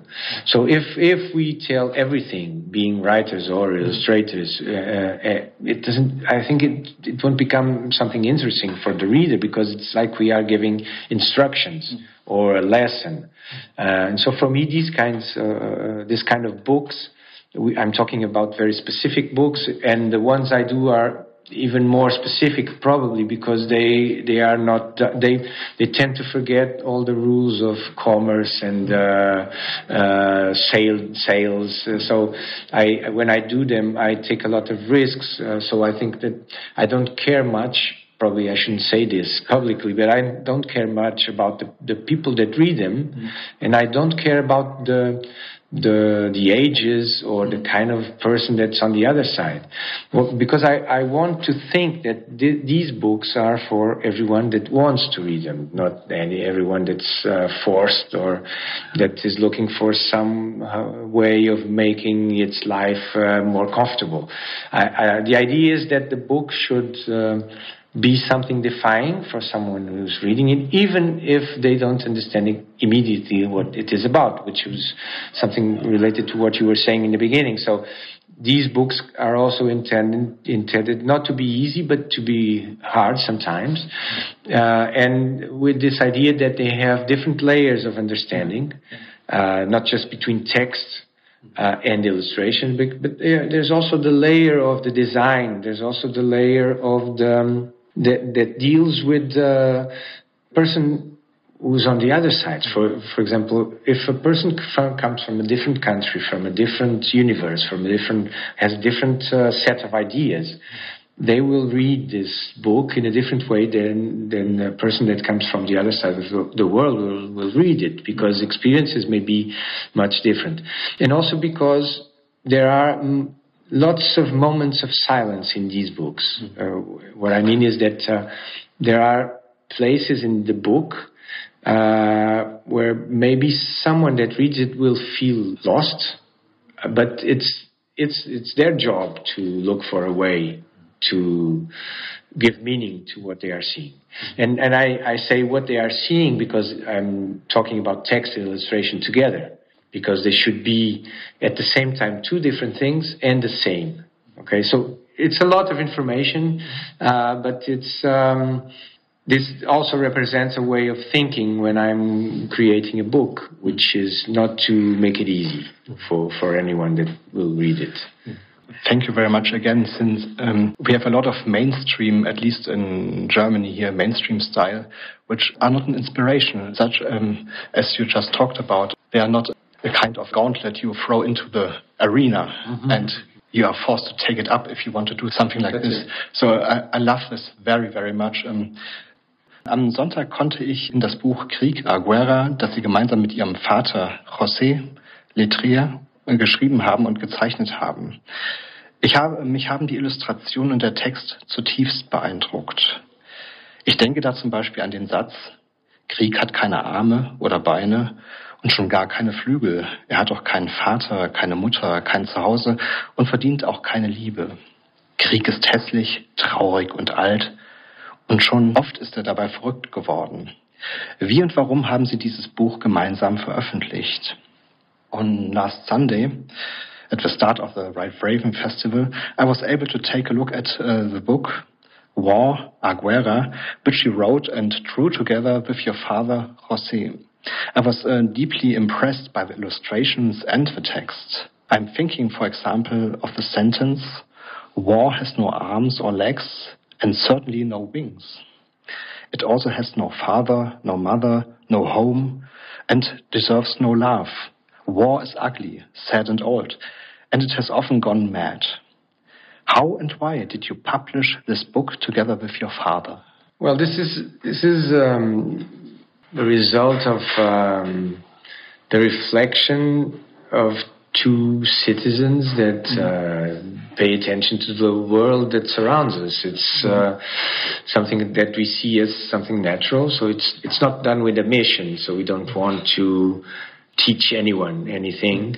It's more the result of a concern, uh, individual concern that we put together. So two people that think in a that think in a similar way decided to express something, which is the the basis of artistic work. Um, but in this in this specific case, of course, we can connect this to the world in a specific moment. Also, the text was written uh, maybe 15 years ago. this was a, a, poem, a series of verses that my father wrote originally, and that I asked him to keep for me in a moment when I already had a publishing house because I knew I would like to do something with this. I would like to create a book that that wouldn't be uh, mainstream or conventional. Um, and so I asked him to keep this for me because he usually works with other publishers, and so I I, I knew that maybe we could do something interesting uh, around this. And then the world started to change very quickly, and we started to pay attention to all the social changes, political changes, which somehow in in some way that we still have uh, some difficulty to explain, difficulty to explain, look like they are bringing us to the past. Look, they are making the history repeat itself. And this is something that we really feel uh, as something frightening. And so the book could, should be, we didn't know exactly how to do it. I, I, I'm sure I didn't know how to do it in 2014 when I started it. Mm-hmm. Then there were the, the, the American elections with Trump mm-hmm. winning. Then a lot of countries in Europe were starting to change uh, politically, going furthermore to the right and uh, with extremist movements. And so, in this case, in this way, we decided, well, I decided this is the moment. But how to do it was the question. Because first I had to understand what what, what would I say about this subject because wars can be war in, as a subject can be dealt with uh, in different ways. People would say different things. May, maybe all of them would, would talk about it as dramatic, as tragic, as sad, but how to to say this in a way that it was not the same as uh, a lot of books that were made before.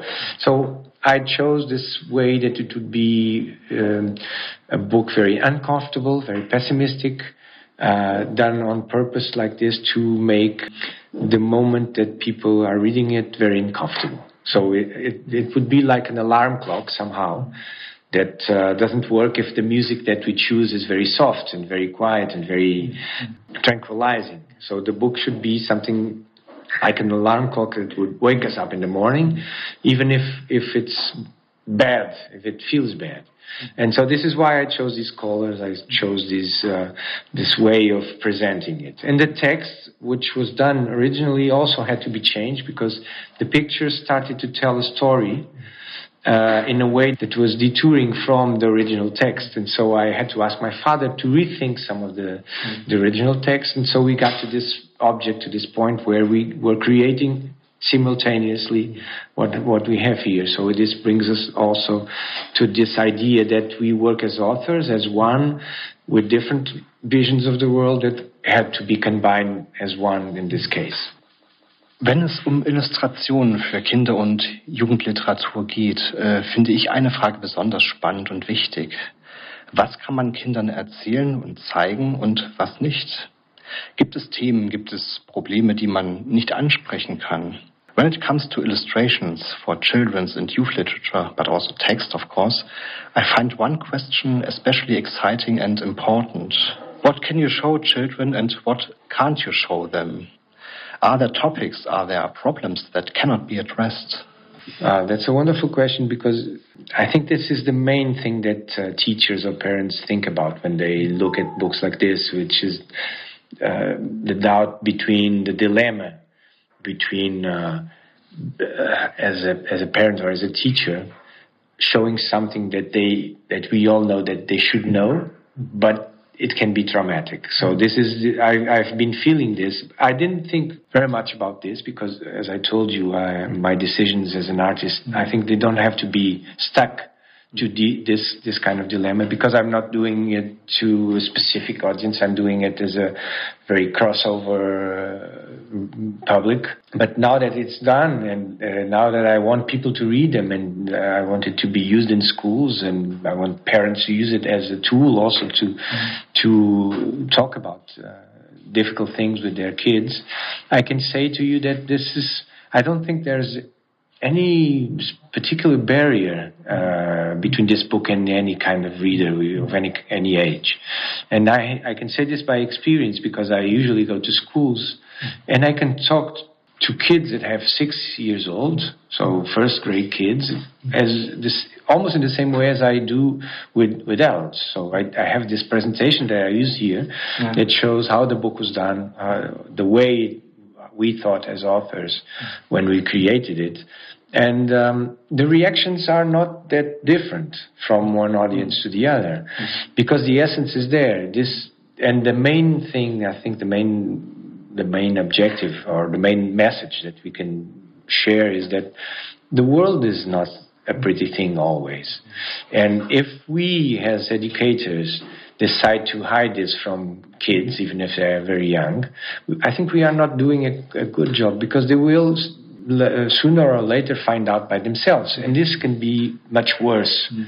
Okay, so, and if we think about uh, the world today, so imagine a kid comes home, parents are watching the news, or he turns himself, mm. he turns the television on his own. And what do you see today in, in the news? You see wars, death, blood. Uh, mm. Also, if you go to the movies, uh, kids are going to to see violent movies or violent cartoons, even that uh, sometimes you think that there's no problem because it says that it's for kids. But then, if you speak about a book, it, why does it have to be? Does it have to be different? And why would a book be harder?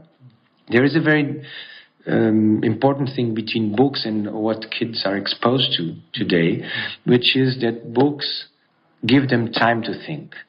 Okay, so I think this this is some this is the defense that I can do that I think everyone will agree with that books have this very particular advantage, which is give time to people to think. And so they may be shocking because the, the, the content may be shocking, but that's not the fault of the book or the author.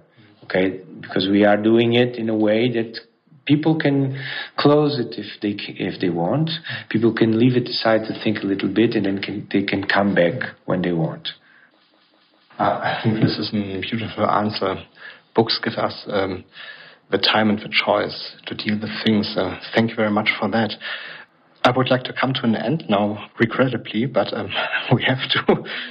Zum Schluss möchte ich Ihnen gerne noch zwei Fragen stellen.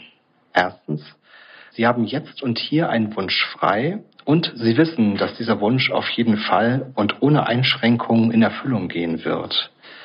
Was für ein Wunsch wäre das? Uh, finally, I would like to ask you two questions. The first one, you have a wish free right now and here, and you know that this wish will definitely come true without any restrictions. What kind of wish would that be? Oh, that's that's uh, probably the most difficult question because things that look easy um, are mostly most most of the time the the, the because I, I I don't know if it's some something that we train or I I do it at least is that to convince myself that things are never easy. So I know I will always have to fight for them. I know that a lot of uh, problems uh, will come to my way. And so thinking of something like this somehow contradicts the, the, the mindset that I created. So I know that I, I cannot say, and if I say it, I will look ridiculous to myself that I wish that the, there would never be a war in the world. Mm. So I could say this, but I know that this doesn't mean anything. Also, because I know that um, if we, for example, pay attention to what's happening today in Europe, there is a war going on. I wouldn't be faithful to myself if I would say that I want the war to stop immediately, because I know there are consequences to that, mm-hmm. and I know that unfortunately the world is not a simple thing, as, uh, and and we cannot decide in such a superficial way I know that the war can only be over if the bad guys understand that it doesn't bring them any good to continue it. Okay, so this is just an example of. So maybe if I could choose, I could decide that uh, people should understand that it's always better to th- stop and think about this the the, the world around them instead of making quick decisions. Mm-hmm. So they should learn how to reflect about what surrounds them. Yes, I'm with you here. Um, I think um, we do not have to apply to a higher power or what else to ask uh, to put a stop to all these catastrophes we have on Earth right now. Um, I think um, we have everything in us, um, our our reason and our heart, to prevent such catastrophes. And I think your book is good and very loud reminder to use uh, our reason and to use our heart. So thank you for that. The last question I have is now, die letzte Frage, die ich nun habe, ist, haben Sie eine Frage an mich? Do you have a question for me? oh, great. That's a, that's a, good surprise. It's a good surprise. Uh, so, knowing that you are an archaeologist, do you think that uh, by digging into the past, uh, we get more wise? This is a very good question, and I think you're the first one who ever asked me such a question. We have the chance to gain wisdom. Yes, this is true. Uh, but it is up to us to use, to take up the chance to learn something. Um, I do not think that uh, this particular detail or that um, will us gain more insight into the world, but it's just the whole picture we have we um, we see and understand that um, the world in the end has always been the same and has has never changed. Um, I mean, this around us here, this kind of house, um, okay, could not have, have existed um, three thousand years ago, but there were still houses or caves or whatever. Um, it doesn't matter. And in the end, I think uh, what we can learn is that human mankind or human beings um, never really change. It doesn't matter whether you lived 10,000 years ago or you or live right now in this uh, present moment. And um, this is one thing. Uh, history can teach us a lot. We just have to listen to it.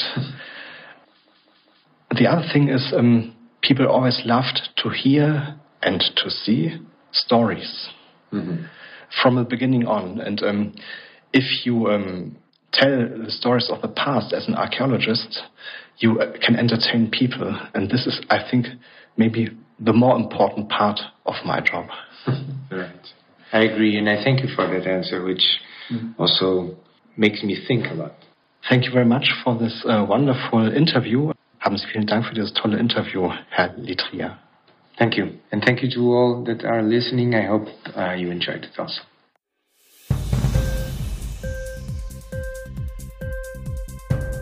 Dir die Sendung gefallen? Literatur pur, ja, das sind wir. Natürlich auch als Podcast. Hier kannst du unsere Podcasts hören. Anchor, Spotify, Apple Podcast, iTunes, Google Podcasts, radio.de und viele andere mehr.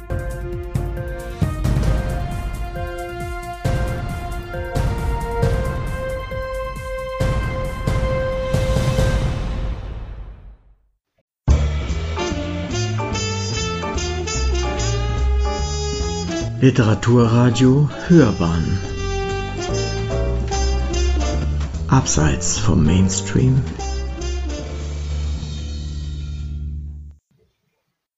Mein Name ist Steven Lundström und ich berichte heute vom White Raven Festival, das in der Internationalen Jugendbibliothek in Blutenburg stattfindet.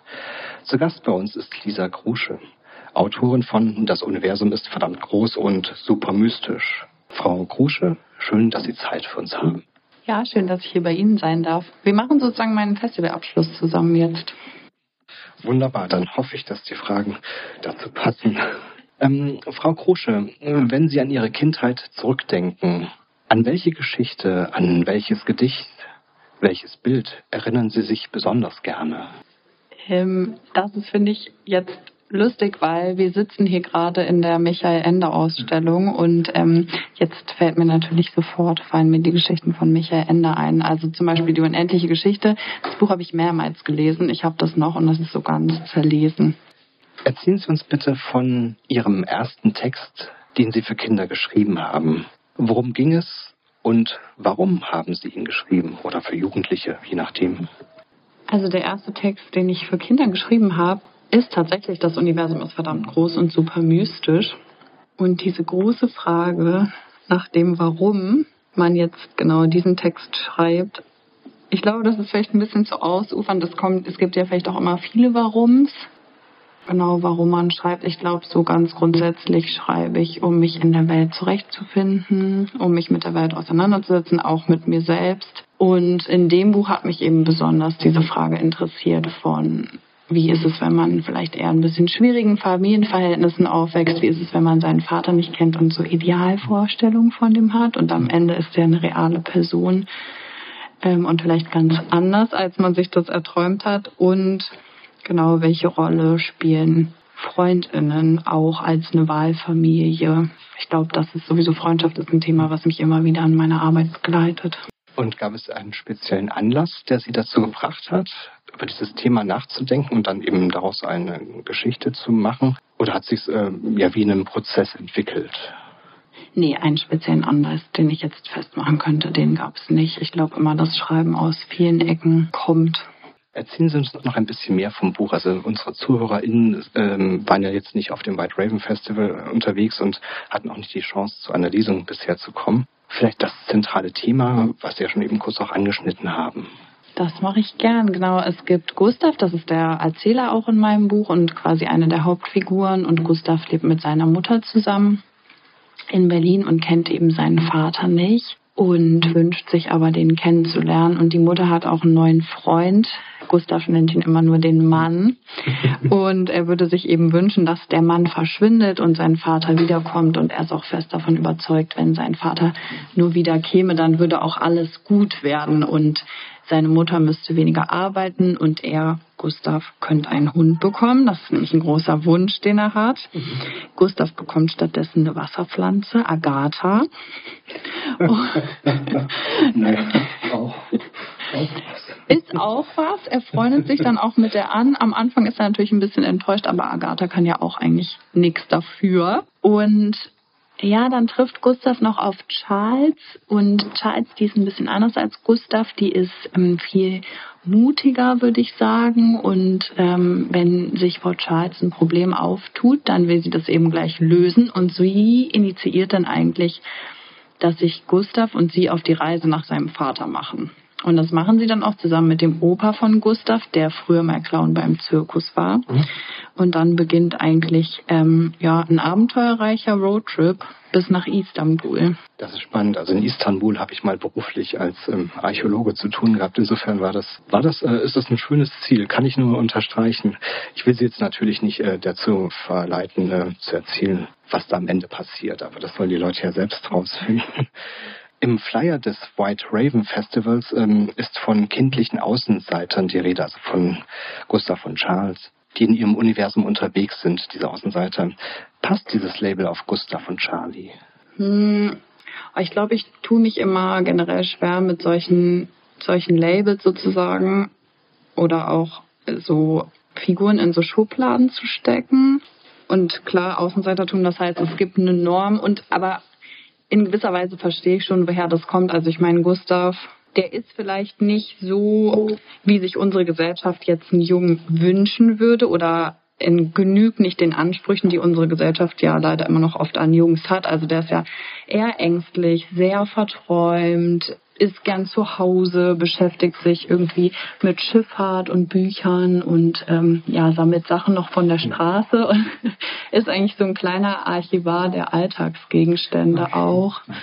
Und klar, also der ist in dem Sinne ein Außenseiter, dass der eben wenig Freunde hat, bis er auf, bis er auf Charles trifft. Bei Charles habe ich gar nicht das Gefühl, dass die eine Außenseiterin ist. Ich habe bei Charles das Gefühl, dass die total in der Welt steht und die bringt ja auch so eine ganz große Offenheit, finde ich, allen möglichen Personen gegenüber mit. Deswegen weiß ich gar nicht, ob das bei der, da weiß ich nicht so genau, woher das kommt, diese Verschreibung. Aber es ist ja immer Interpretationssache, das ist ja das Schöne an Literatur. Ja gut, Sie haben ja gerade eben diese alten, halt überkommenen Rollenbilder schon angesprochen. Vielleicht ist es eben für ein Mädchen, äh, junge, junge Frau auch ungewöhnlich, so offen und auch vielleicht offensiv zu sein. Vielleicht hat man da eben auch noch andere Vorstellungen und ähm, das macht sie vielleicht, zumindest in, den Augen einiger, auch zu einer Außenseiterin. Wer weiß. Ich finde ihre Art zu schreiben wunderbar und voller Humor. Vielen Dank dafür. Für mich persönlich ist Humor ein guter Ansatz, ähm, um auch mit den schweren Fragen des Lebens umzugehen und äh, inspirierend. Auf mich selbst bezogen zum Beispiel ist mir der Titel, ähm, ich habe ein Handicap für die ZuhörerInnen, also mein linkes Auge von Ihnen aus gesehen, das rechte ist nicht da, wo man es erwartet. Und zudem ist es eben, bin ich auf einem Auge blind. Und von mir kam, bei mir kam sofort der Titel äh, auf, das Universum ist doch gar nicht mal so unüberschaubar, wenn man nur um die Ecke schauen kann. also das ist wie gesagt nur in Bezug auf mein eigenes und hat mich eben dank Ihres Textes hat mich das hat mich dazu inspiriert, diesen Titel auszudenken. Ist aber auch nicht ganz so ernst gemeint. Aber ich finde, Humor ist eine gute äh, Art und Weise mit Problemen umzugehen. Vielleicht nicht immer die passende, es muss zum jeweiligen Menschen auch passen, aber in meinem Falle zum Beispiel ist es wunderbar. Das führt mich jetzt zu dem Punkt, äh, den ich gerne mit jeder Autorin bespreche, die Kinder- und Jugendbücher schreibt. Gibt es Themen, gibt es Probleme, die man Kindern nicht zumuten kann oder sollte? Was meinen Sie dazu? Also es gibt bestimmt ein paar Sachen, die man Kindern nicht zumuten sollte, aber also ich glaube, im Großen und Ganzen mutet ja das Leben leider Kindern auch richtig viel zu. Und dann finde ich es eigentlich nur folgerichtig, dass das auch in der Literatur verhandelt wird und ich finde eben das Schöne, es gibt so ein ganz schönes Zitat von der Science-Fiction-Autorin Ursula K. Le Guin, wo sie über die Vorstellungskraft spricht und sagt, dass Vorstellungskraft so etwas Wichtiges ist, weil wenn wir nicht selber lernen, unser Leben zu imaginieren und zu erfinden, dann werden es andere für uns erfinden. Und Literatur kann so meinem Verständnis nach zumindest ja eben auch mehr als Probleme und Härten abzubilden. Das kann ja auch Antworten darauf finden oder eben, wie Sie es jetzt schon mit dem Humor eigentlich auch gesagt haben, Strategien entwerfen, wie, wie mit diesen Problemen umzugehen sein könnte. Und das finde ich eigentlich das Schöne daran und auch Gegenwelten, also entwerfen, genau, bessere Gegenwelten, wie es auch sein könnte. Genau, deswegen glaube ich, man kann Kindern ganz viel zumuten und ich glaube, wenn man wirklich ernsthaft für Kinder und Jugendliche schreibt, dann geht es ja auch immer darum, die nicht zu unterschätzen, sondern die eben ganz ernst zu nehmen, ja, in ihrem Menschsein auch. Mhm. Ja, da bin ich ganz bei Ihnen, denn äh, man, man muss sich vor Augen halten, früher war das sicherlich grundsätzlich auch nicht anders, aber heutzutage kann man ja als Kind, kommt man ja so ungeheuer leicht an alle möglichen Infos, ähm, ob wir das nun als Erwachsene wollen oder nicht. Äh, sie sind ja konfrontiert mit äh, Krieg, mit Hunger und was alles, ähm, oder eben auch, ja, zum Beispiel auch mit sexuellen Missbrauch und ähnlichem in unseren Schulen. Also ich bin oft selbst als Kinderbuchautor in Schulen und Kitas und ähm, sehe halt, ähm, für die Kinder ist es ja Realität, dass sie es mit Flüchtlingen zu tun haben. Also die sehen ja, dass äh, da Kinder aus der Ukraine bei ihnen sind und die verstehen vielleicht nicht im Einzelnen, was aber auch schwer zu verstehen ist für erwachsene Menschen, aber sie spüren es ja, dass da was ist, äh, worüber man vielleicht mal reden möchte. Und äh, insofern finde ich, haben Sie völlig recht. Man, man kann Kindern alles zumuten. Ich, es ist wahrscheinlich nur eine Frage der richtigen Worte mhm. und vielleicht auch manchmal des richtigen Zeitpunkts, äh, je nachdem. Ja, vielen Dank für diese schöne Antwort. Ich stelle zum Schluss von Interviews gerne immer zwei Fragen. Ich bin gespannt, wie Sie darauf antworten. Die erste Frage wäre folgende. Sie haben jetzt und hier einen Wunsch frei und Sie wissen, dass dieser Wunsch auf jeden Fall und ohne Einschränkungen in Erfüllung gehen wird. Was für ein Wunsch wäre das? Ich habe einen großen Wunsch, glaube ich. Ich würde mir wünschen, dass wir in einer Welt leben, wo ein besseres, nicht nur ein besseres, wo ein gutes Leben für uns alle möglich ist und sozusagen dieses große Sterben, in dem wir gerade eigentlich alle leben, nicht nur Menschen, sondern eben auch Pflanzen und Tiere und die Atmosphäre, das quasi beendet werden kann. Ja, ist ein schöner Wunsch und ich finde, Sie tragen zum Beispiel äh, mit Ihrem Buch ja auch dazu bei, denn wenn man halt liest, kann man gar nicht anders als Fragen stellen. Und wenn man Fragen stellt, lernt man die Welt kennen und merkt auch, worum es dabei geht und wie äh, wertvoll sie ist. Also ich bin da voll bei Ihnen und äh, danke Ihnen auch nochmal ganz ausdrücklich für Ihr tolles Buch. Und zum Schluss, haben Sie eine Frage an mich? Sie haben mir am Anfang die Frage gestellt, wenn ich an meine Kindheit zurückdenke, was sozusagen ist ein Bild oder ein Text, haben Sie gefragt, was mir da direkt in den Kopf kommt. Und die Frage würde ich, glaube ich, gern an Sie zurückstellen. Ja, sehr gerne. Also für mich persönlich ist es von Selma Lagerlöf die Geschichte von Nils Holgerssons wundersame Reise mit den Wildgänsen. Also, und zwar noch bevor es diesen Zeichentrickfilm, diese Serie gab. Die kennen Sie ja vielleicht auch, also die kenne ich natürlich auch, klar.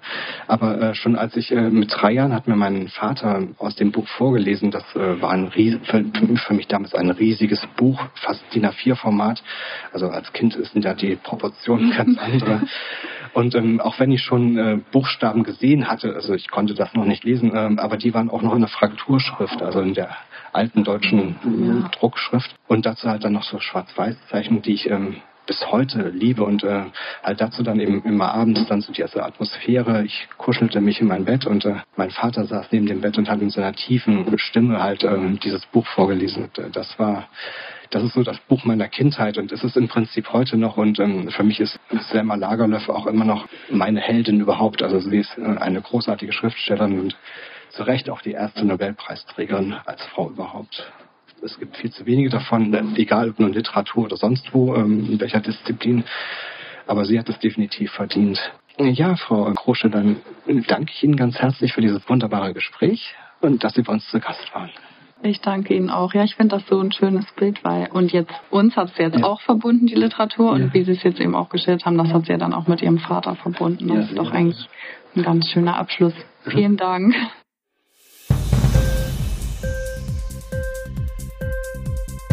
Hat dir die Sendung gefallen?